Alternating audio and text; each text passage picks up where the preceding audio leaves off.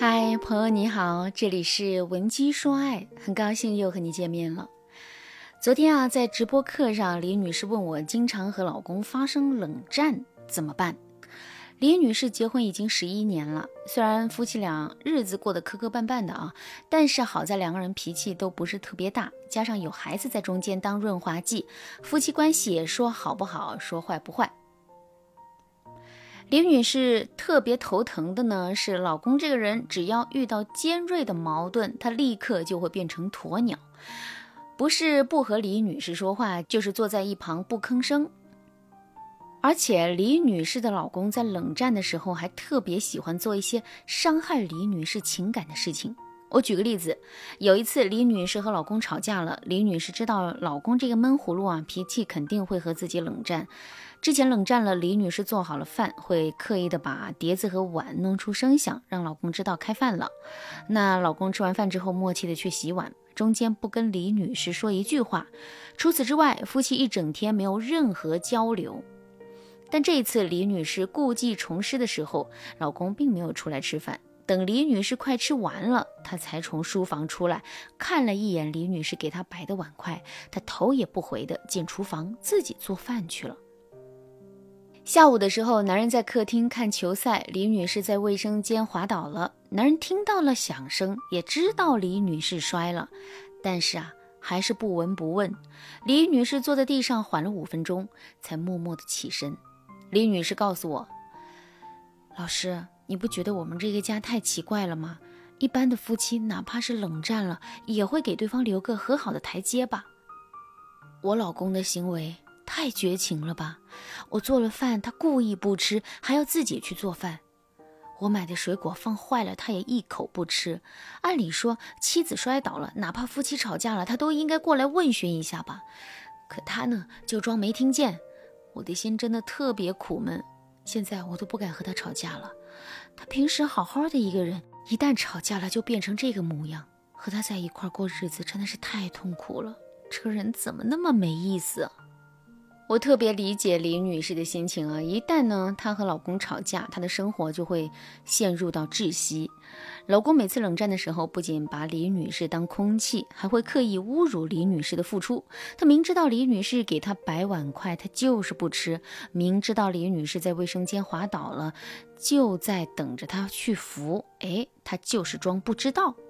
这种冷战在情感心理学当中被称为蔑视型冷战，也就是一种。操控型冷战，冷战也是分类的。按照情绪类型，可以分为面试性冷战、宣泄型冷战、失望型冷战、报复型冷战、厌恶自我型冷战。按照冷战的目的呢，又可以分为操控型冷战、逼迫沟通型冷战、拒绝型冷战等等。很多夫妻遇到的冷战类型其实是不一样的，而每一种冷战因为表现的方式不同，夫妻双方的性格不同，所以我们结束冷战的计策也是不同的。那如果正在听节目的你也被冷战折磨的没法过日子了。但是你却无法凭借自己的努力终止冷战，也没有办法改变伴侣和你自己，那不要再犹豫了。每年离婚的夫妻当中啊，有百分之八都是因为冷战才决定分手的。那这个问题拖久了，婚姻就没有办法修复了。所以呢，赶紧添加微信文姬八零，文姬的全拼八零，让我帮助你改变婚姻现状。咱们重点来说一说。案例当中的李女士遇到的这种蔑视型冷战，蔑视型冷战，顾名思义就是这个男人啊，他不光是要和你冷战，还要用他的行为表达对你的蔑视。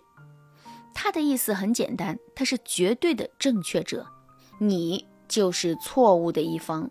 他觉得他的行为是在惩罚你，他的目的就是折磨你的心灵，让你觉得难受。换言之，他想通过冷战操控你的言行和心理。如果每次你们两个吵架之后，他都用这种蔑视型冷战打击你的自尊心，长期下去，你就不敢和他吵架了，你也不敢再辩驳他了，因为你不想让平时好好的夫妻关系突然间又冷冰冰的。那你以后只能多一事不如少一事，一直顺着他，他就完成了自己的操控目的。遇到这种既蔑视你又想控制你的冷战，你该怎么才能自救呢？或者说，你该怎么样才能让伴侣改掉这个毛病呢？第一个技巧是打破伴侣的预期。想要用蔑视的情绪去操控伴侣的人，他们的沟通能力不会太好，而且他们自尊心都很薄弱。如果他们发现你因为他不上桌吃饭而难过，他反而会觉得自己的计策有效果了。所以呀，你一定要表现得若无其事。他不上桌子吃饭，又跑去自己做饭吃了。你的情绪千万不能受他的影响。你该吃吃，该喝喝，该看剧就看剧。等他做好了饭，自己一个人端到房间去吃的时候，你可以冲着他的背景喊一句：“哦，你喜欢自己做饭啊？那晚上我就不给你留碗筷了啊，我还乐得轻松呢。”总之，你要表现出你对他没有敌意，但是你也不吃他这一套。然后你还要多给自己做好吃的，做的越丰盛越好。平时也是啊，你该干嘛干嘛。周末你去找小姐妹玩，你就告诉男人一声就行，然后去过你自己的生活。总之呢，在这个家，你不要因为他的行为受到影响，不要觉得自己被束缚了。当他发现他折磨你的那些套路一点用都没有，他的气焰啊就低了。第二个技巧，用好第三人效果。比如你想结束冷战，你可以邀请亲朋好友来家里坐坐。那这个时候啊，夫妻就必须一起招待客人。在招待客人的时候，你多使唤老公。你也可以有一点客气的跟老公说一声谢谢。那这也能极大程度上的缓和你们夫妻之间的关系。如果客人走后，你老公又板起面孔，你就可以跟他说：“爸妈最近有点担心我们，你要是下周没事的话，咱们一块去看看他们，不要让他们担心了。”他们年纪都那么大了，这个计策也是可以终止你们的冷战的。第三个技巧，日常谈判。很多夫妻在结束冷战之后，为了不把关系搞僵，就会对冷战这件事情避而不谈，这是错误的。你就是应该在你们的关系好的时候，你告诉对方冷战对你的伤害有多大。以及每次在冷战的时候，你对这个家耐心都会一点点的被磨掉。你要清楚的告诉男人事情的真相。最重要的是，你要告诉他，你已经不吃他冷战这一套了。如果他以后继续这样冷战，你不会把冷战当回事儿，你只会默默的给婚姻倒计时。有很多人会觉得，哎，这话在平时说，是不是太伤夫妻感情了？不是的，有时候啊，这样的话你真得要说一说，你得让男人心里有数啊。如果你做到了以上三点，男人还会冷战，那我们就可以对他采取对等反制了。